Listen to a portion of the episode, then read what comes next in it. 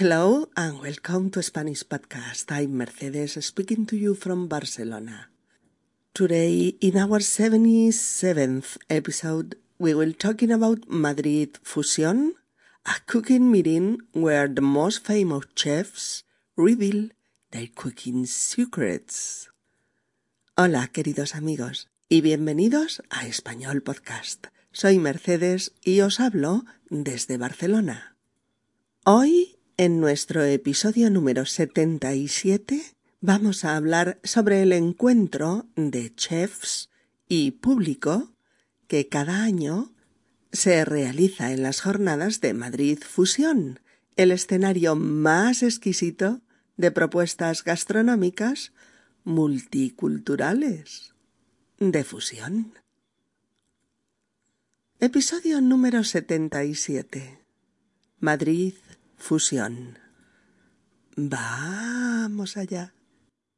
Jorge asiste en Madrid a las séptimas jornadas de Gastronomía Internacional 2009 Madrid Fusión, a las que asisten 70 chefs de la alta cocina española e internacional. 7.200 congresistas y 560 periodistas, 400 españoles y 160 de la prensa internacional. Jorge, el novio de Paco, quiere abrir un pequeño restaurante donde haya platos tradicionales y platos de otras cocinas del mundo.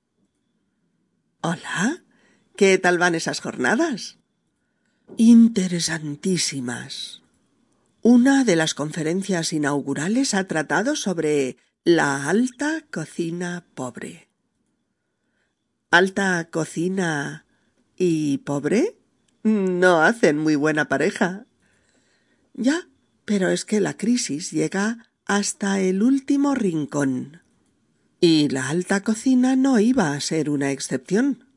Se está hablando mucho de la cocina de subsistencia, pero sobre todo de que tenemos que echarle imaginación a la cocina de la necesidad.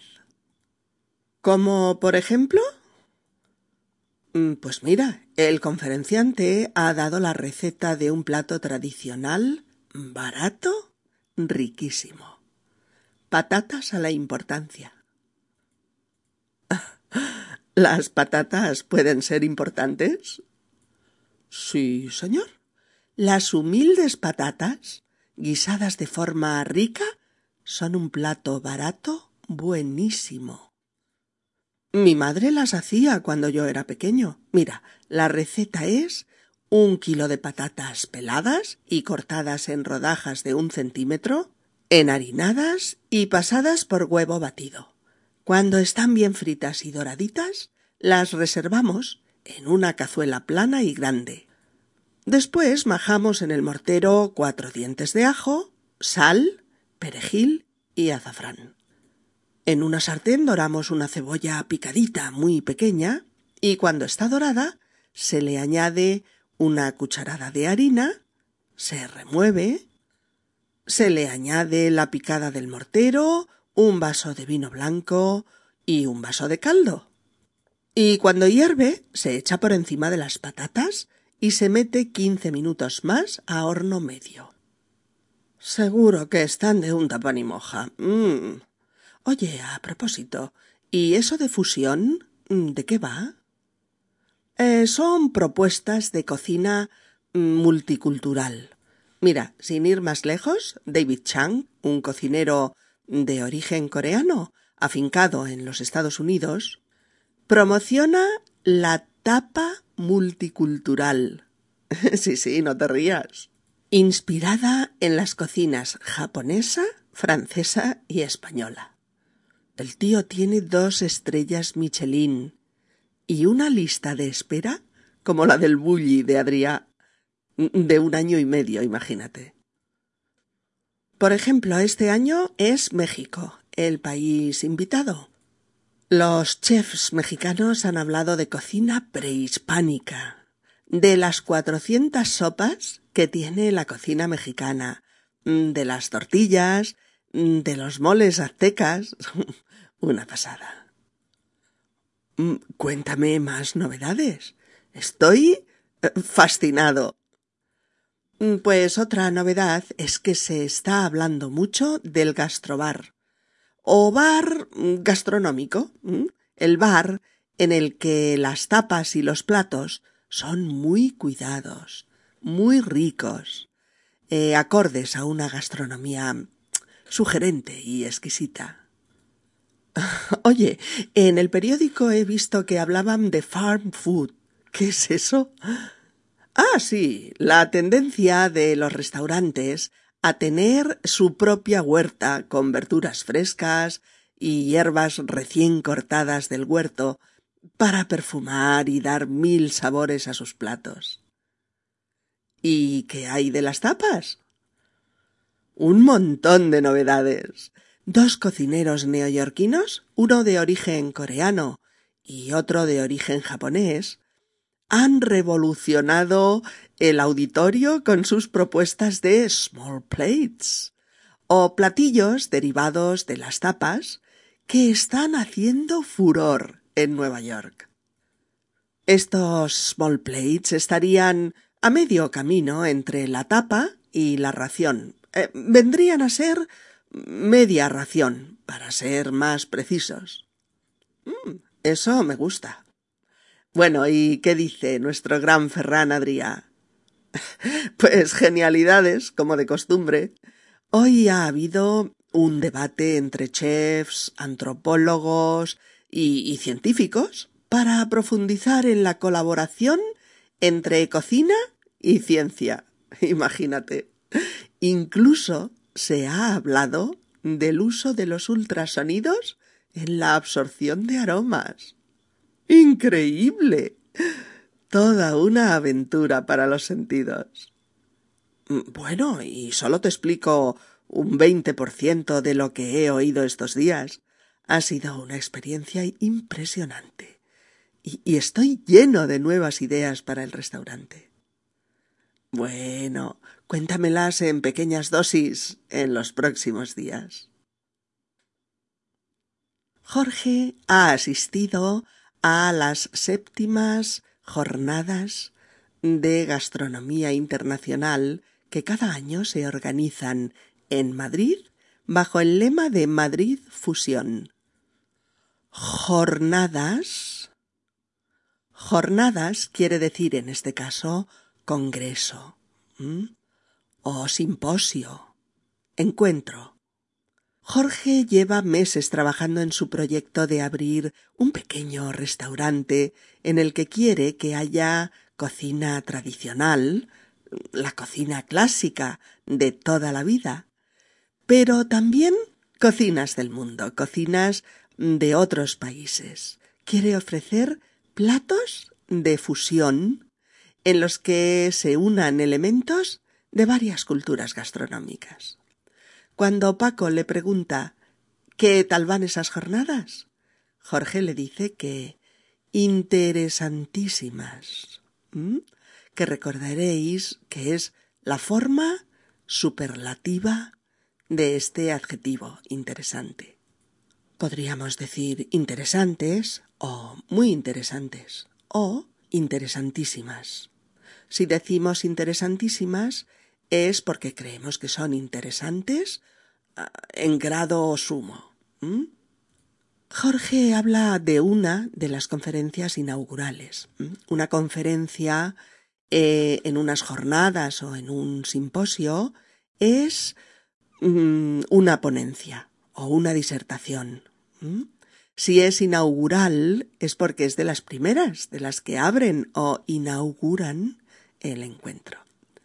Pues dice que una de estas charlas ha tratado sobre la alta cocina pobre. Claro.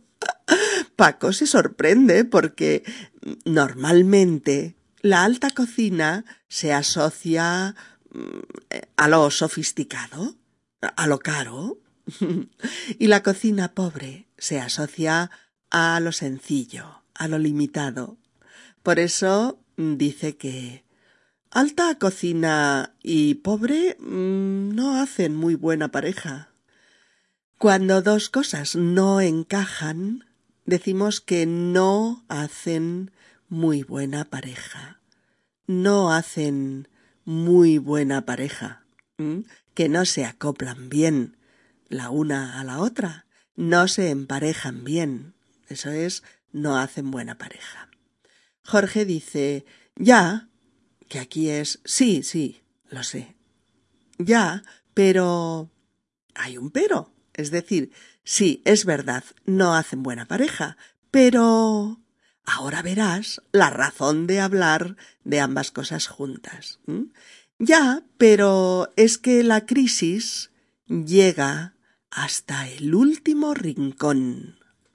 La crisis llega hasta el último rincón. Cuando algo llega hasta el último rincón, es que no hay lugar que se libre de ello. Algo llega a todos los lugares. Y la crisis económica llega hasta el rincón más escondido. Y la alta cocina no iba a ser una excepción. Es decir, la crisis también llega a los fogones, a la cocina y también a la alta cocina. Nada ni nadie se libra de sus efectos. Y continúa. Se está hablando mucho de... Se está hablando mucho de... en impersonal. ¿Mm? Un verbo en forma impersonal. Porque muchas personas, conferenciantes, chefs, congresistas, periodistas, etc., hablan de la crisis.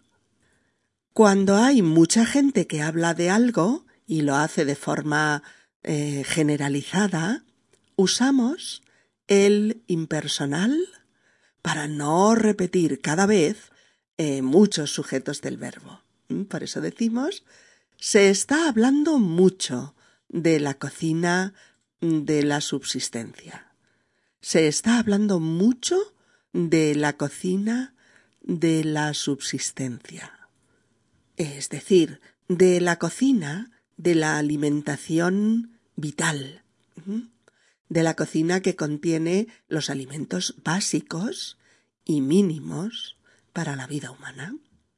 Jorge además dice que se está hablando sobre todo, se está hablando sobre todo, sobre todo, dos palabras, quiere decir fundamentalmente o especialmente. Cuidado, no confundir con sobre todo, escrito todo junto, una sola palabra, que es un abrigo. Pues se está hablando sobre todo de echarle imaginación a la cocina de la necesidad. Se está hablando sobre todo de echarle imaginación a la cocina de la necesidad. En español, la imaginación la ponemos o la echamos. Ponerle imaginación a algo o echarle imaginación a algo. Son las dos maneras más usuales y comunes de expresar que tenemos que que activar la creatividad, que tenemos que generar ideas nuevas y aguzar el ingenio para no quedarnos atrapados en la repetición y en lo ya conocido. A Paco le parece todo estupendo, pero le gustaría oír un ejemplo concreto, por eso pregunta ¿Cómo por ejemplo? y Jorge le dice que el conferenciante, es decir, la persona que daba la conferencia o la charla eh, ha dado una receta de un plato con estas características. Tradicional, clásico, típico, usual. Barato, económico, que cuesta o vale poco dinero. Y riquísimo, muy, muy, muy rico. Nuestro superlativo otra vez. Y Jorge le dice que el conferenciante ha dado la receta o la fórmula de un plato llamado patatas a la importancia. patatas a la importancia. Y Paco, un tanto irónico, pregunta ¿Las patatas pueden ser importantes? Y Jorge le dice que por supuesto que las humildes patatas humilde es insignificante o modesto o sencillo. Mm, pues que las humildes patatas, si se guisan, si se cocinan de forma rica, sabrosa, se convierten en un plato barato, buenísimo, superlativo del adjetivo bueno. Se convierten en un plato barato, buenísimo. Si os fijáis, estamos usando plato, P-L-A-T-O, plato, como sinónimo de comida, de guiso, aunque sabéis que también significa el recipiente hondo o llano donde se sirve la comida. Jorge cambia rápidamente al pretérito imperfecto de indicativo para explicarle a Jorge una costumbre, un hábito de su madre, hacer, a veces, patatas a la importancia cuando él era pequeño. Le explica la receta en la que no podemos detenernos por falta de tiempo, pero que tenéis en la guía didáctica perfectamente detallada en www.spanishpodcast.org. ¿De acuerdo? Y, y al oírla, Paco comenta, seguro que está de un pan y moja. Seguro que está de un tapán y moja. Menuda frase. ¡Qué preciosidad! Es una frase hecha muy castiza del español, de muchos lugares de España. Podréis encontrarla así, ¿eh? esto está de un pan y moja, o así, esto está de toma pan y moja. De las dos formas. Mm, sé que os sonará mm, raro y que no es fácil de memorizar, pero sabed que se usa y mucho, de verdad, para decir que algo está riquísimo, suculento. Puedes decir, mmm, esta paella está de un tapanimoja. Oh, qué ricos. Estos huevos fritos con chorizo están de toma panimoja. Oh, fuimos a Segovia y nos comimos un cochinillo asado que estaba de un tapanimoja. Oh, pero qué salsa más buena. Está de toma panimoja. ¿Veis, no? ¿Cómo va? Untar es mojar algo o, o, también extender algo untuoso sobre algo. Untar pan, mm, pues eh, en una salsa o chocolate a la taza, algo untuoso unta el pan, lo, lo empapa, ¿vale? Lo impregna. O mojar lo mismo, empapar, impregnar algo, en este caso el pan. Entonces, unta pan y moja es impregna el pan en la salsa y mójalo repetidamente en ella. Unta pan y moja. ¿Mm? Estar de unta pan y moja. Em, hay muchas formas coloquiales de decir que una comida está riquísima o exquisita o deliciosa. Una de ellas la acabamos de ver. Este estofado está de un tapanimoja. Mm, no os olvidéis el de, ¿eh? Está de un tapanimoja, ¿vale? O esta salsa está de toma panimoja. Pero cuando algo está muy rico, muy, muy rico, buenísimo, también decimos, son frases muy divertidas, decimos, está de rechupete. Yo no sé por qué. Pero esta palabra pues me hace mucha gracia. Decimos, está de rechupete. o está para chuparse los dedos. O está como para chuparse los dedos. Las dos formas, ¿eh? Está como para chuparse los dedos. O está de muerte. O también está de vicio. Divertidas, ¿eh? bueno, unos ejemplillos. Por ejemplo, esta salsa al curry está como para chuparse los dedos. O este cocido está para chuparse los dedos. O este jamón ibérico está de vicio. O esta tortilla de patatas está de muerte. O el pastel de queso me ha quedado de rechupete. vale, pues la receta que Jorge le ha explicado a Paco le ha parecido de un tapanimoja. Le ha parecido que esas patatas deben estar, bueno, para chuparse los dedos. Después Paco le pregunta a Jorge de qué va, de qué trata ese término, fusión. F-U-S-I-O-N. Fusión, que da nombre a las jornadas. Jorge le explica que este encuentro es una búsqueda de combinaciones gastronómicas que toman elementos de diversos países y culturas gastronómicas. Es la llamada cocina multicultural. Cocina multicultural. Mm, qué bonito, ¿no? Con la que muchos chefs experimentan logrando exquisitos platos híbridos con deliciosas mezclas, riquísimos platos de fusión. Como ejemplo, cita a uno de los chefs invitados este año, un chef estadounidense de origen coreano, que promociona la llamada tapa multicultural. Vaya lenguaje, ¿no? Tapa multicultural.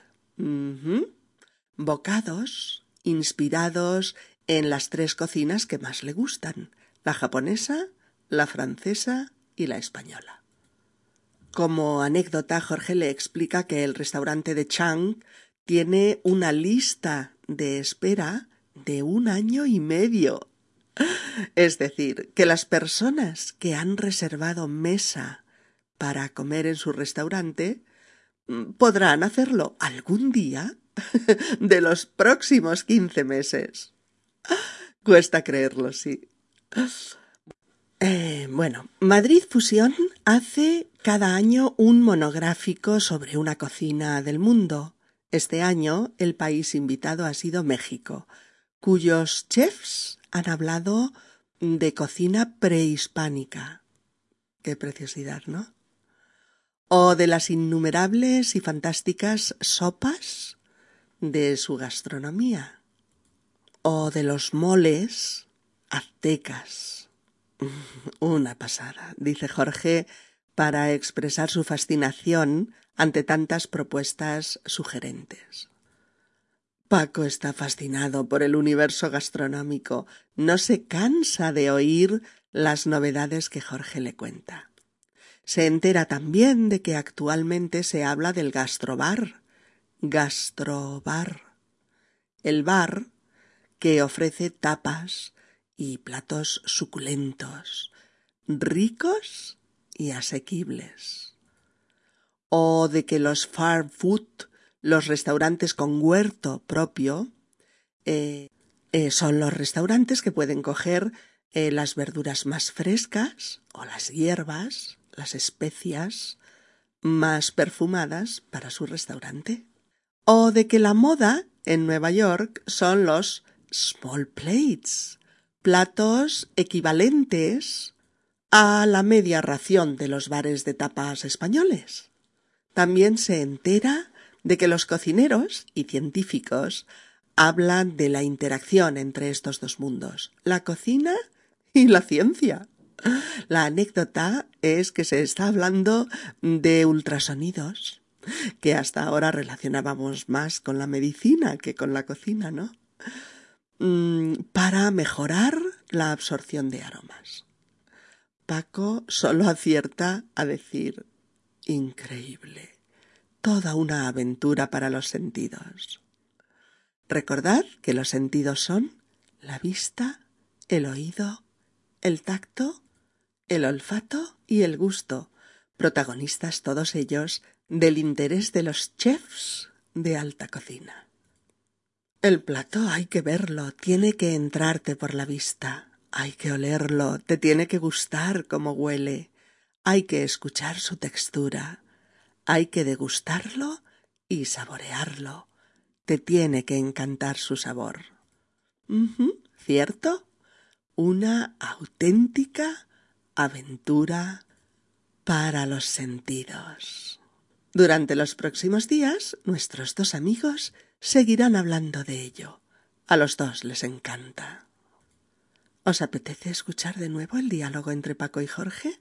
Pues vámonos con ellos y escuchemos atentamente. Hola, ¿qué tal van esas jornadas? Interesantísimas. Una de las conferencias inaugurales ha tratado sobre la alta cocina pobre. Alta cocina y pobre no hacen muy buena pareja. Ya, pero es que la crisis llega hasta el último rincón y la alta cocina no iba a ser una excepción. Se está hablando mucho de la cocina de subsistencia, pero sobre todo de que tenemos que echarle imaginación a la cocina de la necesidad. ¿Como por ejemplo? Pues mira, el conferenciante ha dado la receta de un plato tradicional barato riquísimo, patatas a la importancia. ¿Las patatas pueden ser importantes? Sí, señor. Las humildes patatas Guisadas de forma rica son un plato barato buenísimo. Mi madre las hacía cuando yo era pequeño. Mira, la receta es un kilo de patatas peladas y cortadas en rodajas de un centímetro, enharinadas y pasadas por huevo batido. Cuando están bien fritas y doraditas, las reservamos en una cazuela plana y grande. Después majamos en el mortero cuatro dientes de ajo, sal, perejil y azafrán. En una sartén doramos una cebolla picadita muy pequeña y cuando está dorada se le añade una cucharada de harina, se remueve y se le añade la picada del mortero, un vaso de vino blanco y un vaso de caldo. Y cuando hierve se echa por encima de las patatas y se mete quince minutos más a horno medio. Mm, seguro que están de un tapan y moja. Oye, a propósito, ¿y eso de fusión de qué va? Ah, son propuestas de cocina multicultural. Mira, sin ir más lejos, David Chang, un cocinero de origen coreano afincado en los Estados Unidos, promociona la tapa multicultural, inspirada en las cocinas japonesa, francesa y española. El tío tiene dos estrellas Michelin y una lista de espera como la del Bulli de Adrià, de un año y medio. Por ejemplo, este año es México el país invitado. Los chefs mexicanos han hablado de cocina prehispánica, de las cuatrocientas sopas que tiene la cocina mexicana, de las tortillas, de los moles aztecas. Una pasada. Ah, cuéntame más novedades, estoy fascinado.